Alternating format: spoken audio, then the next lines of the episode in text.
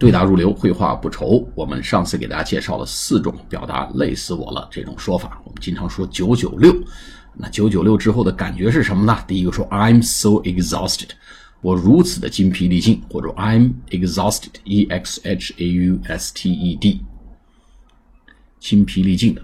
I'm exhausted. I'm exhausted.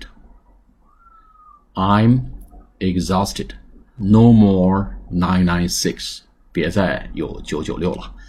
I'm exhausted，就是我精疲力尽。第二个，I'm dead tired，我累死了。I'm dead tired。I'm dead tired，我累死了。第三种说法呢，I'm spent，我被花掉了，已经榨不出油水了，我已经这个身体严重透支了。I'm spent. I'm spent. I'm spent. 我已经严重透支了。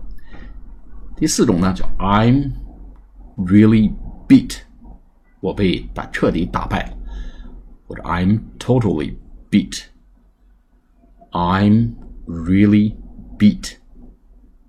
I'm really beat. I'm really beat. 这这种说法呢，不是说我被打败了，是我累坏了。